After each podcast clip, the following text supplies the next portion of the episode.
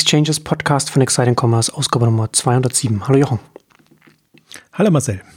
Heute wollen wir uns mit Plattformstrategien, Marktplatzstrategien, äh, gerade auch im Modesektor beschäftigen, weil wir uns ein bisschen die Farfetch-Börsenunterlagen anschauen wollen, die da auch äh, interessante Kennzahlen da äh, bereitstellen, indem man da ein bisschen über das, nicht nur über Farfetch reden können, sondern auch über das Marktplatzmodell allgemein und wie wann das erfolgreich sein kann und wann es nicht erfolgreich sein kann. Aber zunächst zu unserem heutigen Werbepartner. Für Online-Shopper ist die schnelle Verfügbarkeit von Waren häufig das Entscheidungskriterium für oder gegen einen Shop, insbesondere bei zeitkritischen Produkten.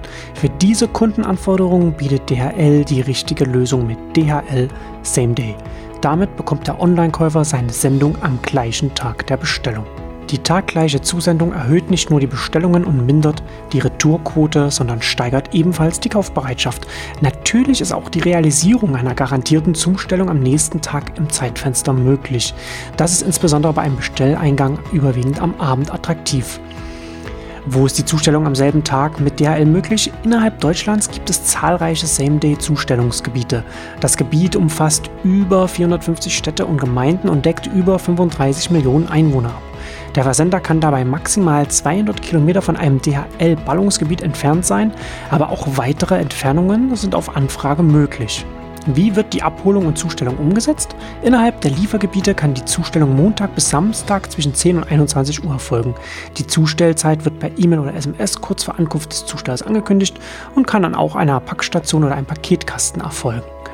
Die regelmäßige Abholung wird individuell mit dem Versender vereinbart und die Sendungen werden von DHL direkt ins Zielgebiet gebracht. Mehr Infos zum taggleichen Lieferversprechen von DHL findet man unter www.dhl.de slash sameday www.dhl.de slash sameday. Ja, wir haben in der Exchanges 179 haben wir ja ausführlich über Farfetch und den, den Future Store, also die Technologieplattform gesprochen. Da sind wir ja sehr skeptisch damals gewesen und so richtig ist die Skepsis auch äh, jetzt nach dem Börsenprospekt nicht verflogen, oder? Nicht wirklich. Also hm. der Börsenprospekt an sich ist spannend. Hm. Ich habe selten einen Börsenprospekt gesehen, wo man so tiefgehende Einblicke bekommt. Also richtig schön, auch sehr empfehlenswert zu lesen. Aber man ist nachher also wie gesagt, die Skepsis ist nicht wirklich weg. Also man hat immer noch die, die Grundprobleme, die wir, glaube ich, damals auch schon angedeutet haben. Das ist in VC-Kreisen, in der Luxusmodewelt, Markenwelt super beliebt, ist äh, auch durchaus umsatzstark und, und reichweitenstark, also kommt voran, kann man gar nichts sagen. Ähm, die Skepsis beginnt ja bei uns dann immer erst beim Geschäftsmodell. Ist das so, äh, tragfähig, nachhaltig, vor allen Dingen auch zukunftsgerichtet, wie man sich das vorstellt.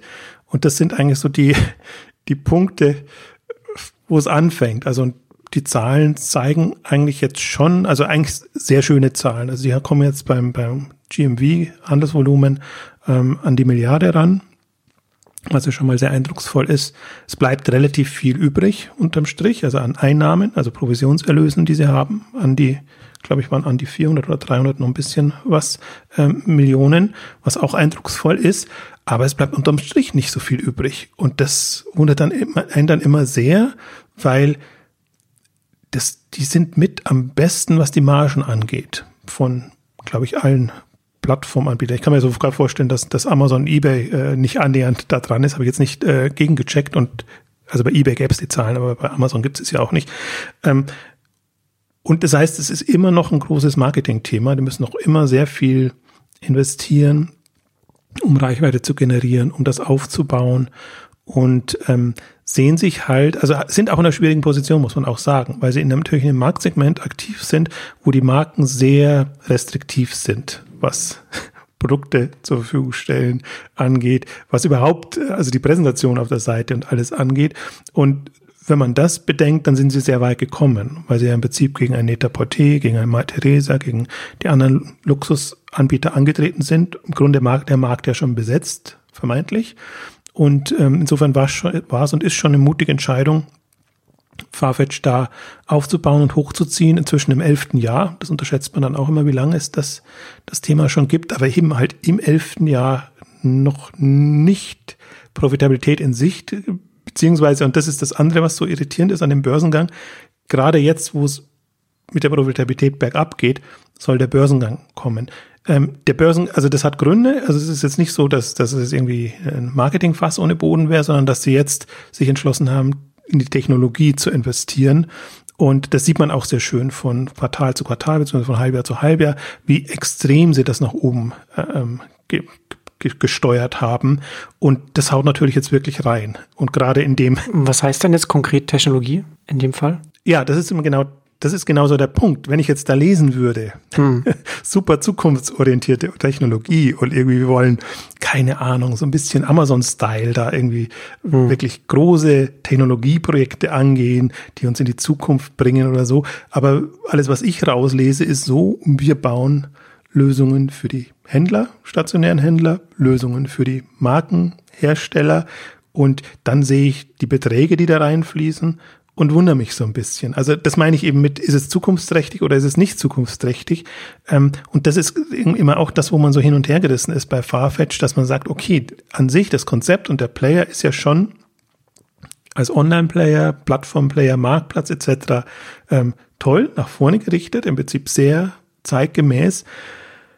Und dann das andere und auch die, uns die berühmte Studie, die wir das letzte Mal schon erwähnt haben, also wird es dann immer unter Gefälligkeitsstudie äh, beschreiben, wo einfach hingeredet wird, dass sozusagen die nachwachsende Generation nach wie vor große Lust hat auf stationäre Läden und ähm, alles also so hm. gedeutet wird, als, als ob quasi stationär dazugehört, was, was so absurd ist bei so einem Player, der im Grunde schon noch, noch eine Virtualitätsstufe obendrauf hat. Also er ist ja nicht als Händler gestartet, sondern der ist von Beginn an als Marktplatz gestartet und jetzt quasi so den Leuten nach dem Mund zu reden und zu sagen, hm. nee, keine ist, Sorge, ja, ist auch ein bisschen schizophren, ne? Auf der einen Seite zu sagen, ja, die Leute gehen weiter in, in die Boutiquen und auf der anderen Seite zu sagen, aber es ist äh, sinnvoll für die Marken auf die, auf den, auf das Platt, auf die Plattform zu kommen, auch für die Retail-Partner auf die Plattform zu kommen, weil man da die 2,3 Millionen Marktplatzkunden da findet.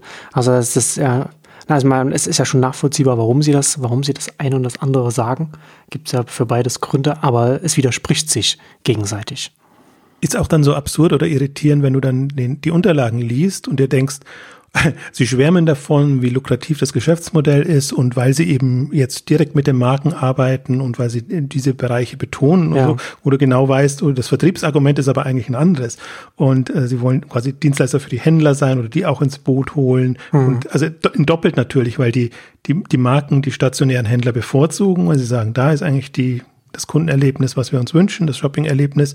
Ähm, insofern haben sie das, müssen sie es doppelt als Vertriebsargument brauchen, aber jetzt in der in, in der, also was macht das Geschäftsmodell aus, was macht es so lukrativ und profitabel, argumentieren sie genau andersrum, haben da auch ein schickes Chart ähm, drinnen, wo genau sozusagen die prozentuellen Anteile ähm, verdeutlicht, wer was bekommt vom Kuchen und natürlich, dass Farfetch den Kuchen immer ausweitet, aber das ist, also für die Marken ist es attraktiv, lukrativ, weil da, da haben wir ja immer wieder das Thema, muss eine Marke selber Direktvertrieb können, mögen, machen.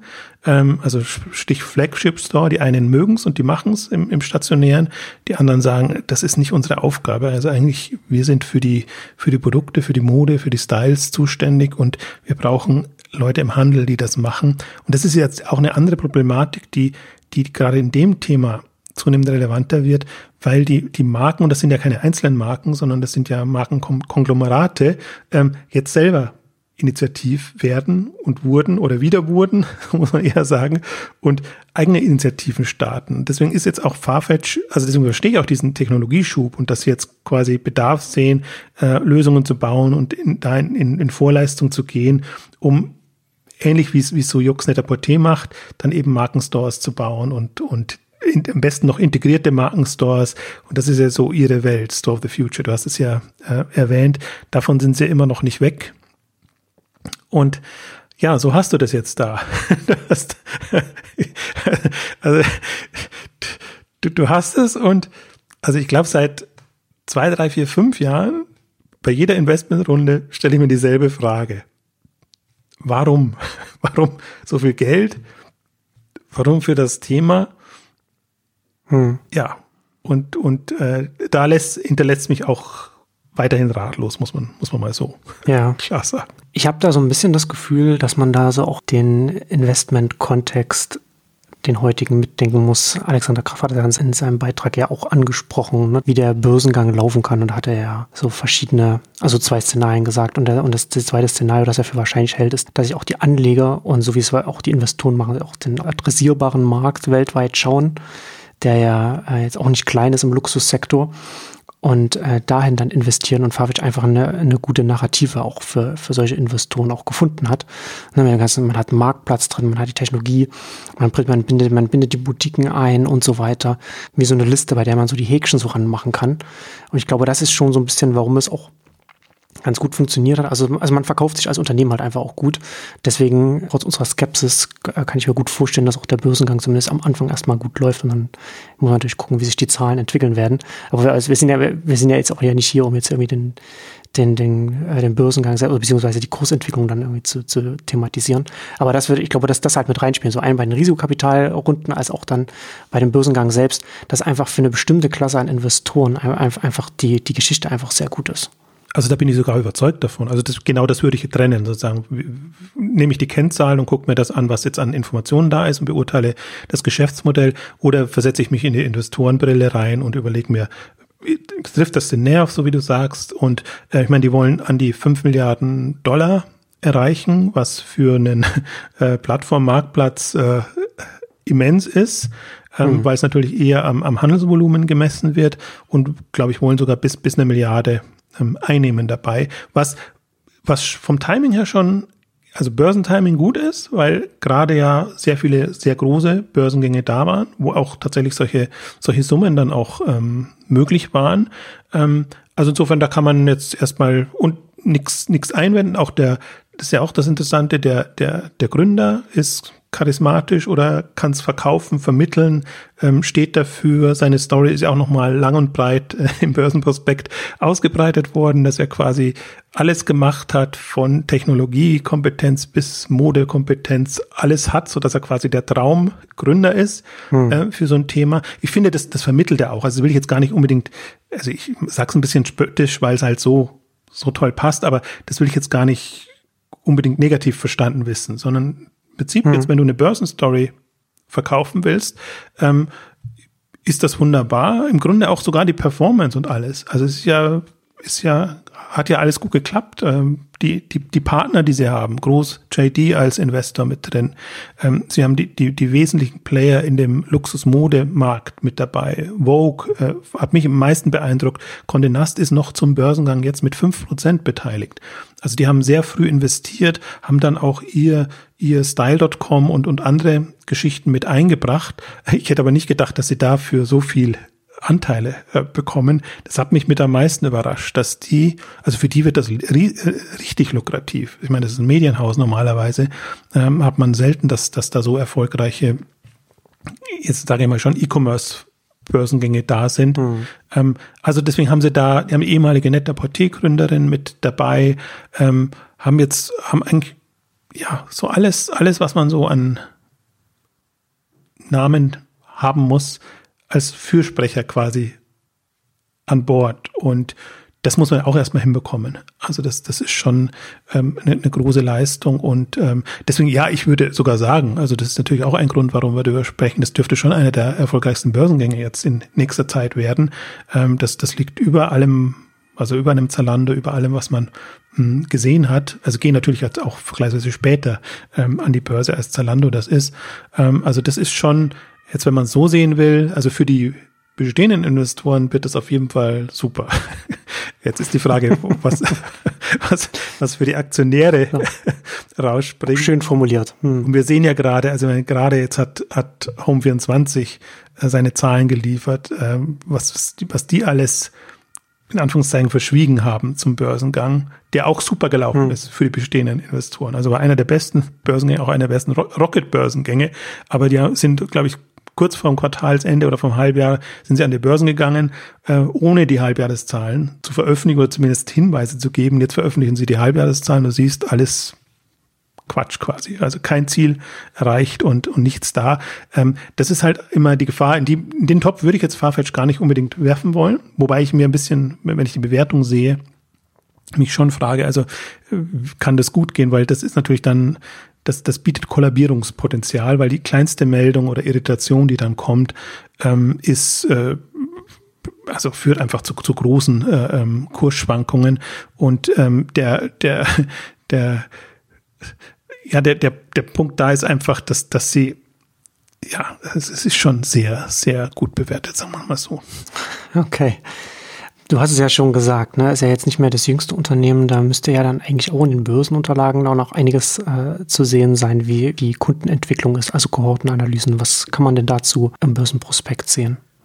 Ja, das haben sie, also das finde ich zum Beispiel eindrucksvoll, weil andere mhm. haben sich ja da komplett, ähm, also Zalando veröffentlicht sowas immer noch nicht und, ja. und andere nur bedingt, andere wie Windeln.de haben es gemacht, hat aber auch nichts geholfen und äh, also die haben, machen das sehr schön. Das ist halt das Irritierende dann immer, dass du dann siehst, ui, aber das ist Luxusmode. Also das heißt, die, die, die Warenkörbe sind sehr hoch und, und die, äh, die, die Kundenzahlen sind gar nicht so groß.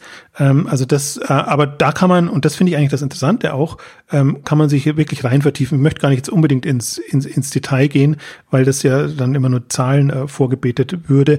Aber jetzt sind ja zum Beispiel noch die Net-a-Porter, Jux Net-a-Porter-Zahlen öffentlich, ähm, so dass man noch ganz gut vergleichen kann, ähm, was, was, also die Geschäftsmodelle sind nicht ganz vergleichbar, aber die sind schon vergleichsweise ähnlich, äh, so dass man eigentlich jetzt für den Markt mit das beste Bild bekommen kann, was sich in dem Luxusmodemarkt ähm, tut. Hm. Und ich bin selber noch immer versucht, äh, das, das selber noch mal zu machen. Also wenn das jemand anders machen will, dann bin ich aber sehr froh, wenn, wenn einem das jemand abnimmt, weil es halt schon eine mühevolle äh, Kleinarbeit. Aber also Zahlen gehen nach oben, ähm, die, die, vor allen Dingen die, ähm, die Warenkörbe gehen nach oben. Ähm, und ähm, jetzt habe ich sie trotzdem mal hier, um zumindest eine grobe Orientierung zu geben. Also sind jetzt auch knapp unter einer Million ähm, Kunden, 935.800, nee, Quatsch, das war jetzt die aktive Kunden, haben sie 1,1 Million 800.000 ähm, 2017 gemeldet. Also das und natürlich extrem gestiegen, 1200, äh, 12, äh, 1,2 Millionen, so muss man sagen, im, im Jahr davor. Ähm, und das Average Order Volume, um eine Orientierung zu geben, bei 620. Also das ist schon Dollar, ist alles Dollar. Ja. Also sind Dollarzahlen. Im Luxusmarkt. Ähm, ja. ja. Was im Stichwort Dollar, was auch interessant ist, sozusagen, dass ein britischer Player jetzt auch in USA an die Börse geht hm. und nicht Asos, Boohoo und so. Es gibt ja super viele äh, britische Unternehmen, die in, in, England an der Börse sind, aber da ist Brexit äh, sicherlich auch ein Thema und gerade jetzt als so international aufgestelltes Unternehmen, die haben ja sehr starken ähm, internationalen Fokus ähm, in USA, aber eben auch sehr stark, da haben sie ja auch ihre Partnerschaften gemacht im äh, Mittleren Osten und äh, Asien und was alles so die, die neuen Märkte sind. Also von daher sind sie schon ähm, super aufgestellt und können das alles auch abdecken, was, was so der, glaube ich, der Markt auch braucht. Ähm, das ist natürlich auch was, was, das schlüsseln sie natürlich jetzt nicht auf, sozusagen, wie sie in den einzelnen Regionen dastehen. Und so im, im ganzen Kontext, ähm, auch das klingt super und sieht super aus. Im, im, im Detail weiß man es dann nicht. Und, aber ich meine, das kann man. Da halten, sie sich, da halten sich ja dann für die nächsten Quartalsberichte dann auch die Währungsschwankungen als Argument dann offen. Zum Beispiel. Also die, die, die, diese Geschichten, auch äh, ob jetzt Dollar, Dollar ist es mal, mal eine glückliche Währung, mal nicht eine glückliche Währung. Es war so interessant, weil sie ja vorher schon, in England muss man ja relativ ähm, ja, weitgehend Zahlen veröffentlichen. Kann man sich ja dann immer aussuchen, ob man es in Pfund veröffentlicht, ob man es in Dollar veröffentlicht oder in Euro. Bisher gab es eigentlich immer so die Pfundzahlen, ähm, hm. was gut war, weil der, weil es, äh, weil, weil es natürlich äh, besser aussah. Jetzt haben sie die, die Dollarzahlen. Also das ist ohnehin sch gerade schwierig. Also sie haben ja immer noch einen ganz guten Anteil in, in, in England. Und das, das haut natürlich voll rein jetzt mit, mit den Schwankungen einfach auch beim, beim britischen Pfund. Ähm, das ist, äh, also das trifft solche internationalen Player immer, immer sehr stark. Deswegen muss man da echt immer auf die, auf die vergleichbaren Zahlen gucken. Und das wirkt manchmal ganz äh, irritierend. Äh, als ob irgendwie was stagniert oder nicht genug wächst. Dabei ist es aber wirklich nur dem Wechselkurs geschuldet und das kann man ja auch nicht, also es ist ja keine, keine wirkliche äh, Performance-Schwäche dann in, in, in der Form. Ähm, nee, also deswegen die, diese ganzen Kennzahlen, also sie hätten sie auch nicht reingenommen. Also alles, Kundenentwicklung sieht super aus, Bestellentwicklung sieht super aus, Kohorten sehen super aus, alles super, bis auf die, wie gesagt, Profitabilität, die, die Marketingaufwände immer noch im Vergleich zu den Rieseneinnahmen, muss man auch sagen. Also wenn, wenn du mal ein paar hundert Millionen Dollar Einnahmen tatsächlich hast mhm. aus dem Geschäftsmodell. Ähm, das ist ja immer was, was so die, die Marktplatzmodelle killt, dass die, wenn du nur fünf, sechs, sieben, zehn Prozent bekommen, ähm, dann, dann sieht das riesig, also ein Etsy sieht riesig aus im, im Volumen, was sie machen. Die Einnahmen sind ja. sehr überschaubar beschränkt ja. und dann müssen es halt extrem trimmen. Ähm, was, was, was das angeht. Aber komme ich gerade drauf, weil Stichwort Etsy hat sich ja so ein bisschen aus der äh, wieder gefangen, ähm, indem sie die Einnahmen erhöht haben, dadurch, dass sie Services, in dem Fall Payment Services angeboten haben. Und das ist natürlich schon eine Chance, die auch Farfetch hat. Und da, da hätte ich mir halt gewünscht, da ein bisschen mehr zu lesen, weil das wäre so die, die, die Amazon, eBay etc. Welt, wo man sagt, ähm, das ist eigentlich Marktplatzkompetenz, das Maximum rauszuholen, äh, Services für die Kunden zur Verfügung zu stellen, Services für die Marken, für, für alle anderen. Also jetzt kann man, äh, es ist ein bisschen, äh, ist ein bisschen fies, so wie ich es formuliere, weil, weil Farfetch ohnehin schon so einen dicken Brocken bekommt von den, von den Partnern. Das ist absurd. Also also äh, äh, absurd im Sinne von eindrucksvoll. Also dass, dass man wirklich sagt, wow, Wahnsinn, was, was in dem, also weiß ja ohnehin, dass im Modebereich sehr viel drin ist. Deswegen ist ja auch die, die, die Strategie jetzt von Zalando in den Plattformbereich reinzugehen und, und, und sich da äh, quasi die Provision entsprechend abzuholen, eine, eine sehr gute, weil es nicht nur die Marge macht, sondern eben auch die Provisionen äh, machen kann. Und das Dankbare an dem Provisionsmodell möchte ich auch betonen, weil kürzlich bin ich auch von einem Journalisten gefragt worden, warum, warum denn, also hat Zalando noch eine Zukunft? Kann das noch so weitergehen nach zehn Jahren, dass sie wachsen können? Und wo, wo ich festgestellt habe, dass das ähm, Plattform- oder Marktplatzmodell gar nicht so wirklich verstanden wurde. Das Dankbare ist halt, du kassierst immer Provisionen. Egal, ob, ob du im Trend liegst oder nicht, ob du dich verschätzt hast oder nicht, weil du ja immer die Produkte mit verkaufst oder einbindest, die dann halt gefragt sind. Und das kannst du als Händler, bist du voll im Risiko. Wenn du das Falsche eingekauft hast, dann musst du rabattieren und es bleibt dir am Ende vielleicht von der Marge nicht genügend übrig. Ja. In dem anderen Mal kannst du immer sagen, das gleiche ich wieder aus mit Sortimenten von anderen.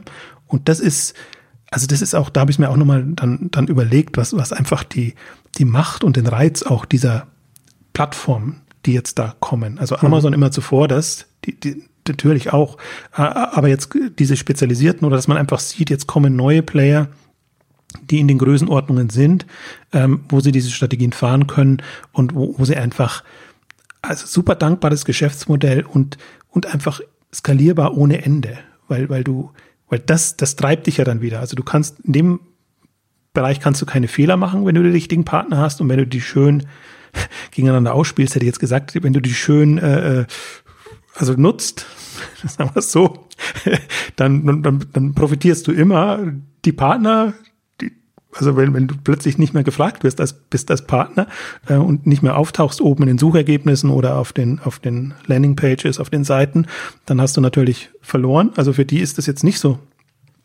so toll. Die leiden genau unter dem, was jetzt ein, worunter jetzt auch das Haupthandelsgeschäft leiden würde, bei, bei, bei einem Zalando zum Beispiel. Aber für wer so ein Modell hinbekommt, das ist natürlich ein Traum. Und deswegen. Ja. Ist halt schwer hinzukommen an, in so eine Position.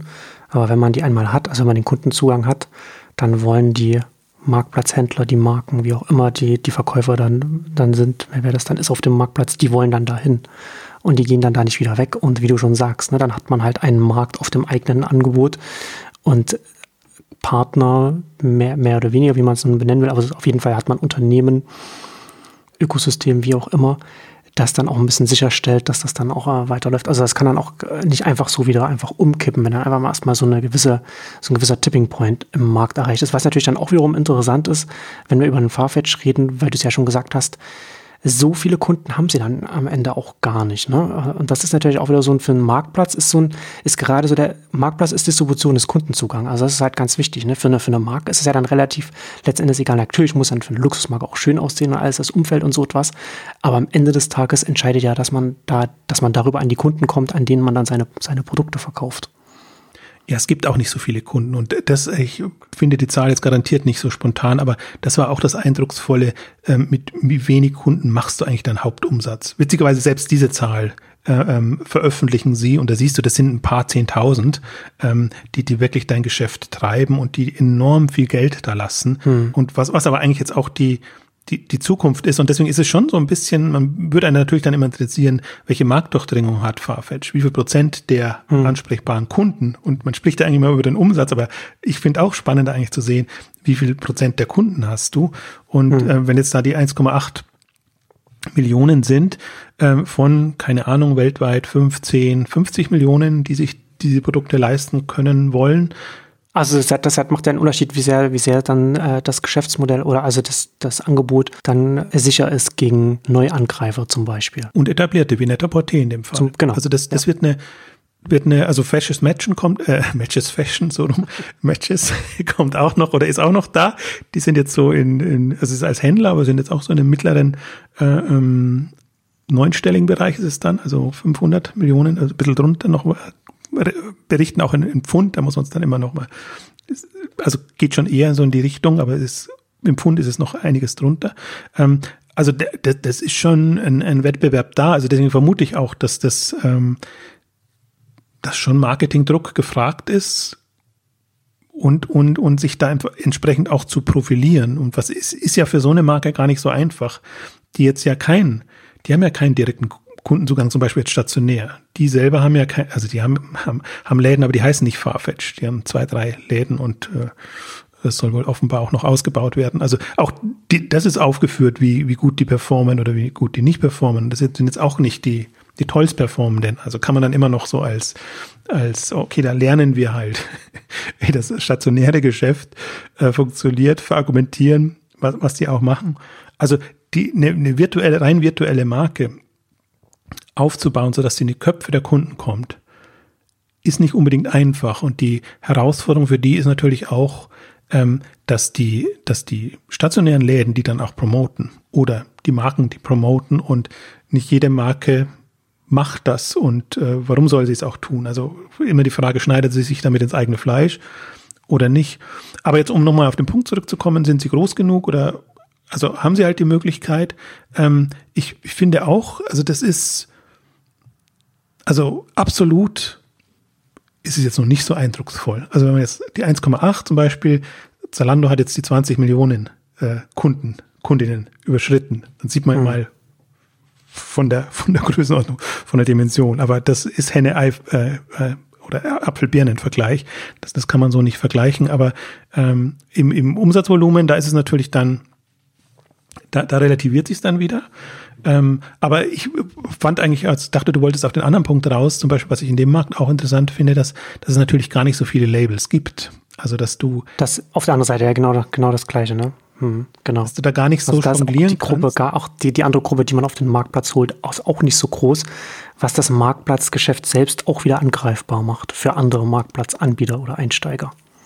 Und was aber, glaube ich, auch erklärbar macht, warum man sich mit den Guccis und Co. nicht verderben will, also dass man denen schon sehr viel ver ja, nicht darf, ja. vertriebsseitig so ja. Konzessionen macht und, und dann das, das halt alles auch so ein bisschen anders darstellt, als man es vielleicht, als man vielleicht agiert oder als man mhm. investorenseitig agieren muss, weil, weil die Komponente, und das finde ich aber, das ist sowohl bei Farfetch das Eindrucksvolle, als auch früher bei Net-a-Porter gewesen, ähm, wo die Gründerin oder die Gründerinnen oder das ganze Team ja auch aus dem Bereich äh, ähm, äh, Medienbereich kamen. Ob es jetzt, weiß gar nicht, ich glaube, es war tatsächlich auch Vogue, als, als äh, ähm, wo sie vorher waren, wo sie natürlich die Beziehungen zu den, den Marken hatten, wo man, wo man die dann ernster nimmt, als wenn jetzt irgendwie eine 0815 ähm, Anbieter kommen, da plötzlich rein will. Also Zalando hat das ja auch mal versucht und sich der Illusion hingegeben, dass man sozusagen aus dem Nichts in diesen Markt reinkommt, selbst wenn man gut ist. Äh, darum geht's ja nicht, dass man ein guter Online-Player ist, sondern äh, dass, dass die, die Marken das Gefühl haben, dass man sie versteht und, und das ernst nimmt und ja, die wachen alle jetzt erst auf. Also das, das finde ich auch hochspannend. Also ich verfolge, also die Meldungen, die schaffen es jetzt meistens nicht in Exciting Commerce, weil so viel anders Spannendes passiert. Aber wenn man sich mal anguckt, wer gerade Online-Shops startet, wo, wie, mal das Konglomerat, also zum Beispiel nur Richemont hat jetzt eben Juxnetter Porté wieder übernommen, nicht ohne Grund. Äh, ähm, anderen haben, haben ihren eigenen Laden wieder aufgemacht, wo sie, fällt mir jetzt der Name nicht ein, ähm, wo sie schon mal, E-Luxury hieß das mal, so Anfang der, der Jahrtausende Wende, ich glaube bis 2003 ging das, so als, als auch Angebot eines Konglomerats. Dann haben sie es eingestampft, jetzt haben sie wieder was Neues auf die Beine gestellt. Also man sieht auch, dass das Internet nicht verschwunden ist in dem Marktsegment, wie das manche gehofft haben, dass, dass sie sagen, okay, Luxus ist wirklich noch was, wo was stationär passiert, wo man gut mit, mach, mit, mitarbeiten kann. Was ich spannend finde und ist, ist der ganze äh, Mitteleuropa, äh, äh, nee, wie sagt man, arabische Markt etc. Wie, wie heißt der im Allgemeinen? Ähm, also da, als da halt ein sehr, sehr großes Marktpotenzial da ist und, und, und da viele jetzt sozusagen sich positionieren und entweder Anbieter übernehmen oder versuchen da mit lokalen Partnern entsprechend die, die Plattform auf die Beine zu stellen und, und das Angebot hinzubekommen. Ähm, also das ist ja gar nicht so, dass das jetzt alles westliche Welt wäre, so klassisch gedacht, sondern dass die ganzen Luxuslabel ja mehr im asiatischen Bereich inzwischen Umsatz machen und eben in dem arabischen Raum. Ähm, und das muss man ja auch so ein bisschen berücksichtigen, ob man da mit der klassischen Ansage noch stationär ist die Anlaufstelle in meinetwegen den arabischen Shoppingcentern legendär, weil sie immer mhm. überall dann äh, es ist ja immer diese, diese, diese Tempel und da weiß man aber nie, ob das nur, ob die wirklich so Zuspruch haben oder ob das halt den Eindruck schindet. Man ist jetzt da auch vertreten und man, man baut das jetzt dahin, weil das das gelernte Modell ist. Ich kann mir durchaus vorstellen, dass man mit in, in dem arabischen Raum mit, mit Online-Bestellungen und, und Concierge-Services oder wie auch immer dann in den Häusern bei den Leuten ähm, viel weiterkommt. Also das, das ist ja durchaus auch eine Entwicklung, die, die so ein Anbieter berücksichtigen muss. Gab es aber wenig. Aber ein paar Aspekte würde ich gerne noch einfließen lassen, so in die Richtung. Also auch so ein bisschen die so ein eigenartiges Bild werfen auf das Unternehmen. A, sie haben sich jetzt auf den Cayman Islands angesiedelt also haben extra alles nochmal irgendwie umgebaut und das ist irgendwie eine neue Company, die dann jetzt an die Börse geht und die hat dann eben einiges dabei oder eigentlich fast alles dabei, aber sitzt halt jetzt in Cayman Islands. Also das, das eine. Ähm, was, was erstmal nichts aussagt, aber was irritiert.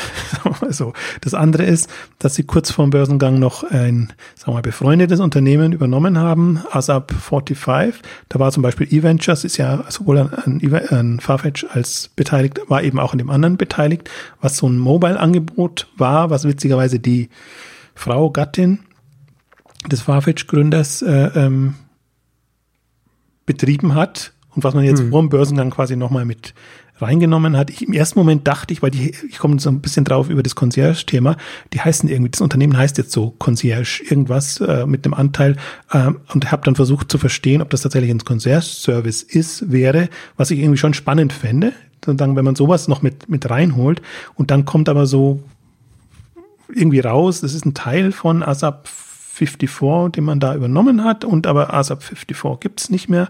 Ähm, also auch eigenartig. Ich habe mich jetzt nicht, nicht so vertieft, das muss man jetzt nicht so ernst nehmen, zu sagen, dass, dass ich jetzt sagen könnte, das ist gut oder schlecht. Aber das sind alles so Irritationen, wenn du einfach weißt, da wird irgendwie gekungelt und, und, und, und, und solche Geschichten findest du da drin.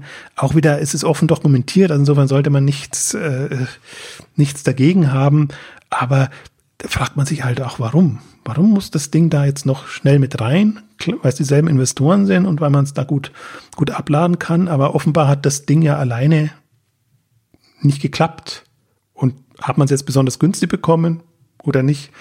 Ähm, das wäre dann hin, dahingestellt. Ähm, also das ist, das sind alles so, so Kleinigkeiten, die dann auftauchen, wo man sich denkt, ähm,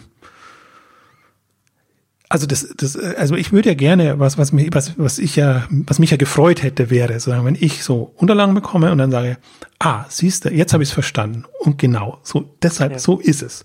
Wie es einem ja bei manchem anderen geht. Also bei Stitch Fix war irgendwie so das, toll. Ja, ja. Da verstehst du, warum die so wenig Geld gebraucht Das ist ja die Aufgabe des Börsenprospekts, dann die Fragen endlich beantwortete. Das private Unternehmen, das man nicht so richtig versteht, jetzt geht's an die Börse, jetzt sieht man, was man vorher nicht sehen konnte. Ja, stimmt, aber, aber natürlich nicht nur mir, sondern du hast ja schon beschrieben, die beantworten ja, das ja alles ganz gut. Für den, für den klassischen, sage ich jetzt mal, unbedarft ist auch ein blödes Wort, aber sagen wir mal, der, der jetzt nicht so online geprägt ist, sondern der, der klassisch geprägt ist, äh, für den ist das eine tolle Story und, und alles drum und dran. Ähm, aber so, wir haben jetzt, haben jetzt auch heute so die, die neuralgischen Punkte angesprochen, auf die wir gerne sozusagen eine, eine hm. Antwort hätten, ob, ob das irgendwie, ob, ob, ob Plattform Plattform ist, so wie wir sie uns vorstellen, zukunftsgerichtet, äh, ob das alles irgendwie Hand und Fuß hat, ob, ob die Technologieinvestments in die richtigen Themen reingehen. Das sind alles so Fragen, wo, wo man ja auch manchmal denkt, ha, siehst du, ähm, das Potenzial habe ich noch gar nicht erkannt oder gedacht.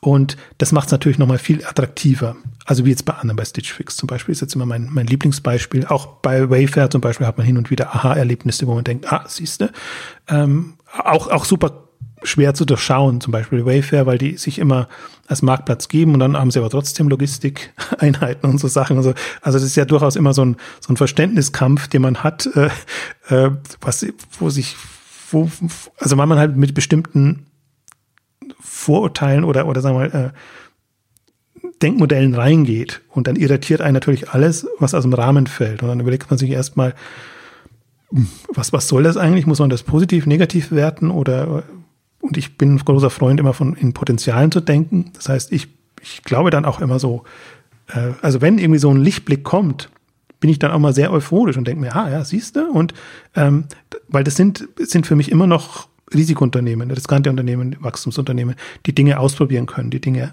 neue Dinge angehen können. Also da bin ich eher immer pro eingestellt und ähm, erschrecke dann eigentlich eher immer, wenn ich so, wie es bei Farfetch dann lese, ach, das ist schon eher ich nenne es jetzt immer Nostalgie getrieben, geht eher so schon in die klassische, konventionelle ja. Richtung und, und, und lässt eigentlich eher das überleben, wo man denkt, eigentlich das hat jetzt keine so große Zukunft, als jetzt, jetzt eine Perspektive zu eröffnen, irgendwie ähm, nach vorne. Also das waren so ein paar Punkte jetzt noch, die, ähm, die, die irritierend sind und ähm, ja, alles andere muss man jetzt erstmal abwarten. Also die, die, ähm, für mich die große Frage ist, also was, was, das ist vielleicht noch das dritte Irritierende, was ich aber schon angeklungen, anklingen lassen habe, ist, warum geht man jetzt an die Börse, wenn das Ergebnis wieder schlechter wird? Das ist für mich äh, sehr, sehr unglücklich, weil, weil du dann halt weißt, es kann alles passieren. Hm. Also es ist nicht mehr so berechenbar, weil üblicherweise geht ja jemand so an die Börse und sagt, okay, Path to Profitability, irgendwie man sieht so schön, es geht, geht voran und du kannst dir dann vorstellen, Umsatzwachstum muss noch da sein. Also klar, Gloryfond achte ich ja immer so drauf, dass sie ihre 20, 25 Prozent Umsatzwachstum haben, aber eben, also sie müssen nicht sofort profitabel sein, aber man weiß eben, sobald sie gewisse Größenordnungen erreichen, ähm, geht das dann alles schon in die richtige Richtung. Jetzt hast du hier ein Unternehmen, das macht ein Handelsvolumen von einer Milliarde fast und fängt jetzt wieder an zu investieren und negativ zu werden, wo du dir denkst, meine Güte, jetzt habt ihr aber echt schon ein Level erreicht, wo, wo ja dann zumindest so Amazon-like kann ja auf Null rauskommen. Das ist ja auch eine, äh, das ist ja gar nicht so, dass die jetzt hoch profitabel werden müssen ähm, und, und fangen dann an, jetzt auf einmal massig Geld auszugeben Schrägstrich zu investieren und auch zu neu. Also das ist das Zweite, was einen dann so. Also sie haben damit im, im vierten Quartal 2017 äh, begonnen und also das war kein volles Jahr und jetzt quasi die, die beiden Quartale, die jetzt äh, abgelaufen sind, die im, im Börsenprospekt auch abgedeckt sind, hm. ähm, haben es drin. Also und das ist alles noch im, werden im Investmentstadius. Also du kannst jetzt auch nicht sagen, ist das, ist das irgendwie nachhaltig? Ähm, also es ist natürlich typisch. Du musst in Vorleistung gehen, um, um, um, um solche Technologien und, und, und, und Themen zu entwickeln. Aber das ist nicht, nicht hilfreicher. Ja, also zum ich muss es vielleicht in, in, in einem anderen Beispiel, einem anderen Kontext geben. Zalando als Beispiel. Zalando ist als klassischer Händler an die Börse gegangen, ähm, hat das dann gemacht und sofort gedreht. Danach, vorher war Plattform kein Thema, danach, wir machen Plattform. Das finde ich jetzt nicht unbedingt die idealste Lösung, wenn man vorher nichts davon weiß, was nachher dabei rauskommt. Aber bei Zalando ist es ja super gut gegangen. Die haben Kennzahlen, hast du nichts gemerkt davon, dass sie das jetzt machen und haben tatsächlich und haben das so gedreht bekommen und haben quasi ein neues Zalando oder eine neue Wahrnehmung von Zalando hinbekommen, wo du dann sagst, wenn du das siehst, ja, siehst du, also ich hätte Zalando als sehr langweiliges Unternehmen, klassischer Händler eingeschätzt. Bis zum Börsengang kannst du Respekt zollen oder auch nicht, aber im Prinzip war das so, ja, schon eher letztes Jahrzehnt, äh, sag ich jetzt mal, äh, ähm, Unternehmen. Äh, und dann siehst du, ja, siehst du, das ist Zukunft, dann siehst du das Potenzial und dann alles, was wir jetzt schon durchbesprochen haben, Marktplatzpotenzial, was damit zusammenhängt. Mhm. Ähm, das ist so die, für mich jetzt der prototypische Fall, weil es da ja wirklich gut gegangen ist, hätte auch, hätte auch schief gehen können. Und jetzt hast du hier so ein Farfetch, wo der eine Prozess noch nicht abgeschlossen ist, wo der zweite Investmentprozess aber schon beginnt und du weißt nicht, kriegen sie es hin? Kriegen sie den ersten hin und geht der zweite in die richtige Richtung. Haben Sie auch recht mit, dem, mit der Marktentwicklung, die Sie sehen? Ja. Also ist diese Studie wirklich eine Studie oder ist das ein Vertriebsdokument, White Paper? Also es ist ja nicht so, dass sie nicht, sich nie Mühe gegeben haben, das zu verargumentieren. Hm. Und äh, jetzt, ich meine, wir sind ja immer, Alex Grafen nehme ich jetzt noch dazu, wir beide sind ja eigentlich immer so die, die äh, jetzt aus, aus gängiger Marktsicht so die Außenseiterposition vertreten. Ja. Ähm, das heißt, sie, sie sind schon konform jetzt auch mit der Sicht auf den Markt, die, die ja davon ausgeht, beide Welten verschmelzen. Mhm. Das schöne Bild dabei. Und ähm, dann wird alles gut. Ähm, ja, muss man, muss man sehen. Also, aber deswegen ist es ja nicht unspannend. Also, das sind genau die Gedanken, die man sich machen kann. Und ähm, ich glaube, man muss es genauso, wie wir es jetzt besprochen haben, muss es vom, vom Inhaltlichen sehen, also Geschäftsmodell etc., muss es aus Investorensicht ähm, sehen letztendlich. Und ich kann nur allen empfehlen, die sich die in der, in der Marktplatzwelt, Plattformwelt, sei es jetzt aus Handelssicht, sei es aus ähm, reiner Marktplatzsicht ähm, unterwegs sind, ähm, sich das anzugucken. Also ich finde das wirklich spannend zu lesen und, und es hilft einem einfach, sich ein Bild zu machen und, und zu gucken, was, was sind die Kriterien, ähm, wie, wie, was sind die Kennzahlen, also auch die Performance. Man hat dann wirklich eine zehn Jahre mal ähm, eine Performance und die sind ja jetzt, das muss man ja auch zugute halten, sehr straight den, den Weg gegangen und mit durchaus viel Geld, was ja, also was, was, was, was üblich ist, sagen wir es mal so rum, ähm, kann man ihnen nicht ankreiden. Ähm, haben sie die Performance an den Tag gelegt und immer das wieder sozusagen in, in, als Investment ähm, nach vorne reingenommen, was in Marketing, was, was in Markenanbindung etc., was alles da ist, ähm, reinfließt. Also kann man sich das ähm, super schön angucken. Sie haben auch alle Services drin, also was man so machen kann, in welche Richtung man denken kann. Wie gesagt, die einen kann man gut finden, die anderen kann man weniger gut finden. Man sieht, wo, wo man sozusagen dem, dem Partnern Geld abknöpfen kann, wenn man fies formuliert ist, wo man Provisionspotenziale hat. Ähm, alles schön dargestellt. Ähm, und was ich Ihnen auch zugute halte, das ist ein zeitgemäßes Dokument. Also es ist jetzt nicht bewusst vereinfacht, damit es die Finanzanalysten auch verstehen, damit das ist ja normalerweise immer der Fokus nur auf Finanzkennzahlen und damit mit Bilanzen und, und Cashflow und alles äh, klar wird, sondern ein sehr ausführlicher Teil eben auch Geschäftsmodell, Historie. Und also sie versuchen es wirklich auch klar zu machen, auch den Teil des, des Geschäfts klar zu machen. Ähm, und, und das ist ja immer noch schwierig zu finden. Also das ist, ähm, das ist auch, wenn man, wenn man jetzt Berichterstattung und alles folgt, es ist nicht verstanden. Und das ist, ähm, ähm selbst wenn es ein eBay, eBay ewig gibt und ein Amazon auch schon lange in die Richtung geht, ähm, ähm, das, das ist, das ist immer so, wird ja immer so, ich weiß gar nicht wie, aber, aber das ist so überraschend. Äh, also gerade bei Amazon hat man es jetzt gesehen, wo sie, wo sie über diese magische eine Billion äh, Bewertungsgrenze äh, drüber sind. Ähm, die einen, die gehöre ich dazu, die, die finden das übertrieben gerade, die Bewertung. Die anderen sind total berauscht von den Zusatzpotenzialen, die dann plötzlich da sind, eben durch äh, AWS, Web Services, Einnahmen, durch andere Quellen, die alle da sind, aber, aber man muss schon sehen, wie, wie hoch die Bewertung inzwischen ist für, für diese Themen. Also das ist ja, selbst wenn du das alles schon mit entsprechenden Wachstumsraten reinnimmst, ähm, ist, es, ist es ganz erstaunlich. Und, und da merkst du halt, dass so eine Diskrepanz da ist, dass man sich da so so beeindrucken lässt dann von den Zusatzpotenzialen und das nicht mehr so wirklich relativiert, weil eben klassisch eigentlich immer noch alle als Handelsunternehmen betrachtet werden. Hm. Mit, mit Marge, mit ganzen einfachen Kennzahlen. Das ist ja das Schöne eigentlich am, am Handelsmodell. Das ist eigentlich, alles super easy und, und, und gut äh, durchschaubar, gut vergleichbar. Ähm, interessant wird es eigentlich immer dann, wenn man erst, wenn man alternative Erlösströme und, und, und diese Potenziale mit reinnimmt.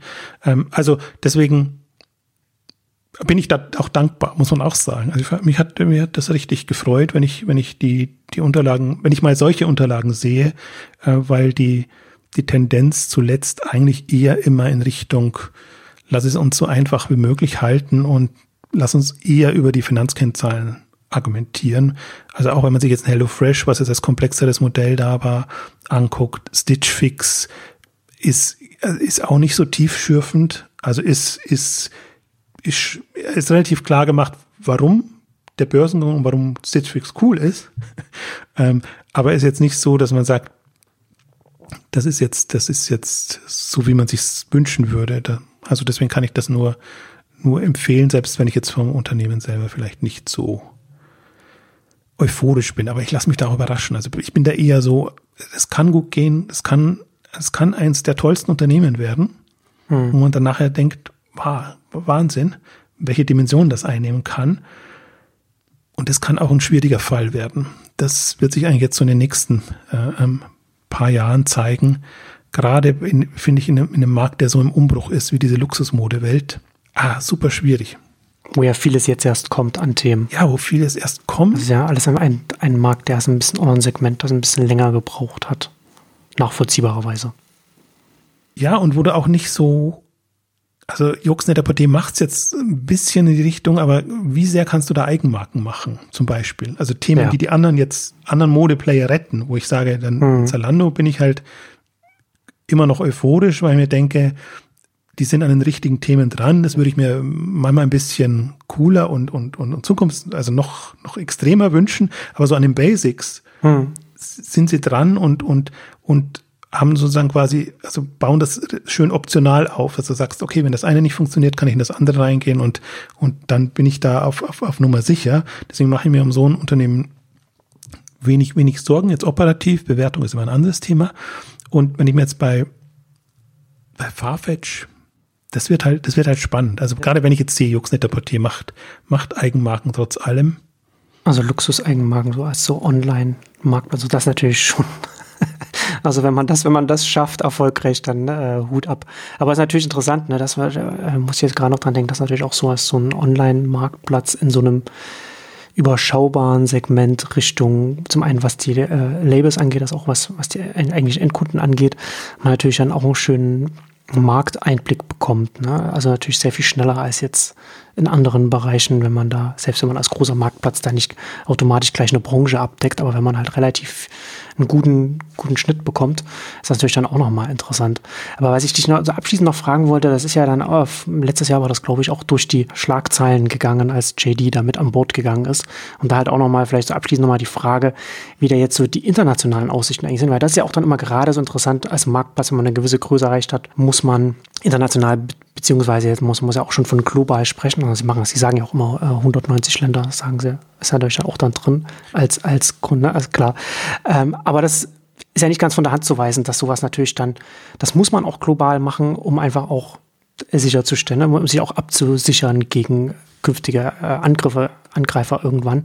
Und da natürlich dann ist ja natürlich auch ganz interessant auch der chinesische Markt gerade aufgrund der Größe. Also wie hat sich da, gibt es da irgendwelche Erkenntnisse oder, oder wird das irgendwie in, in, dem Prospekt damit angesprochen, weil JD ja durch ja auch schon ein großer Partner dann ist oder ein interessanter Partner zumindest in dem, in dem Kontext? Ja, ist vor allen Dingen eine, fast der beste, den man bekommen kann, jetzt in der Konstellation. Ja. Selber Händler, hat alle Infrastruktur, hat äh, irritierenderweise selber ein Luxusangebot im, im Programm, was, was ein bisschen kollidiert, wo man aber sich sagt, äh, also wo man jetzt von den Parteien sagt, nö, das, das geht schon. So, ich glaube, der eine ist mehr auf Discount äh, orientiert und der andere, andere auf regulär, aber fragen wir jetzt gar nicht gerade wer. Ich vermute, glaube ich, der, der JD war eher so der, der Discount-Bereich. Das, das, nee, das sieht alles gut aus. Also die, die, die Umsatzverteilung zum Beispiel, ich habe es jetzt nicht, nicht komplett äh, präsent, aber das ist ein sehr ausgewogenes Verhältnis. Also wo du eben auch siehst, im Grunde, oder zumindest annimmst, dass die Strategie aufgeht. Also dass, dass sie das alles hinbekommen haben, dass sie als, als globaler Player äh, tatsächlich dastehen, also jetzt nicht nur als europäischer, ähm, und vielleicht sogar, ich schätze da schon gar stärker ein als, als Juxnetter Portier, die, die sich da äh, durchaus schwerer tun, jetzt in, in den Märkten Fuß zu fassen, ähm, wobei die natürlich ein komplett anderes Geschäftsmodell und auch andere Herausforderungen haben.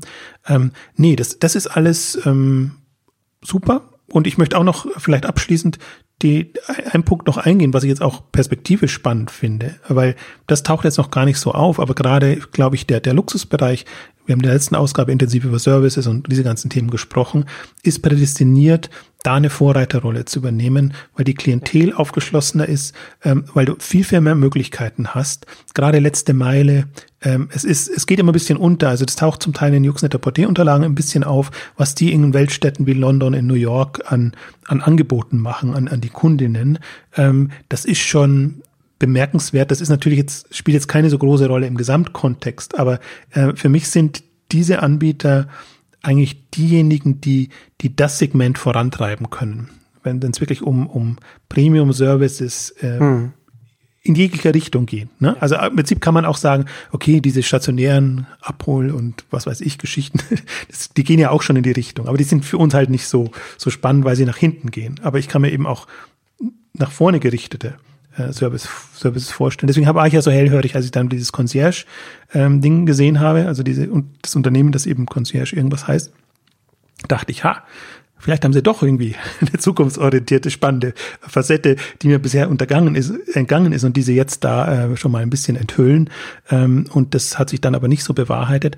Aber also da sehe ich die prädestiniert. Und die Frage ist, ja, das wird ja nochmal auch das Spannende, ob ein Plattform-Player, der nicht handelt, das machen kann, indem er Services für seine Partner, Marken und Händler äh, zur Verfügung stellt oder ob da ein Juxnetter Porté zum Beispiel besser positioniert ist, weil die halt auch dann die Ware haben und weil die dann natürlich nochmal sehr viel anders agieren können. Also ich bin inzwischen, je mehr, je weiter ich mich mit in das Thema rein vertiefe, bin ich, äh, komme ich zunehmend zur Überzeugung, dass es sich entkoppeln lässt. Ich war lange sehr davon überzeugt, dass, dass es der, der, der Händler sein muss und wird und bin eigentlich jetzt mehr so ein bisschen auf der Suche nach ähm, Konzepten, Ideen, wie das Plattform-Player machen können. Also wie, wie, wie sie das, wie sie, wie sie quasi ja, Zustellservices oder Beratungsservices ähm, hinbekommen. Ähm, auch ein bisschen, bisschen bezogen auf unsere letzte Ausgabe, wenn man einfach ein bisschen davon weggeht, dass man sagt, ist es stationär oder ist es online oder ist es irgendwo dazwischen? Hauptsache, du weißt, wo dein Produkt ist und du weißt, wie du das Produkt von der Stelle zu den Kundinnen bekommst und in welcher Form und Anmutung. Ähm, und wenn man das mal ein bisschen, wenn man sich davon mal ein bisschen löst, also es ist für mich auch nicht stationär, sondern das ist, ist ein Service, ja, Versand kann man es nicht mehr nennen, ein Lieferservice, sagen wir es mal so, ganz, ganz, ganz, ganz allgemein, ähm, der, der jetzt noch nicht so präsent und prägend ist. Aber das verändert sich ja gerade in dem ganzen Zustell- und Logistikbereich. Und ich glaube, da werden wir künftig auch komplett anders denken. Da werden wir nicht mehr im Päckchen denken und wie die verpackt sind und was das alles bedeutet, sondern werden wir tatsächlich ähm, in, in, in, in Zustellservices ähm, äh, und Beratungsservices. Also das geht für mich immer einher miteinander. Mhm. Und da, also das, das war so ein bisschen noch die, und die, der abschließenden Enttäuschung noch Ausdruck zu verleihen.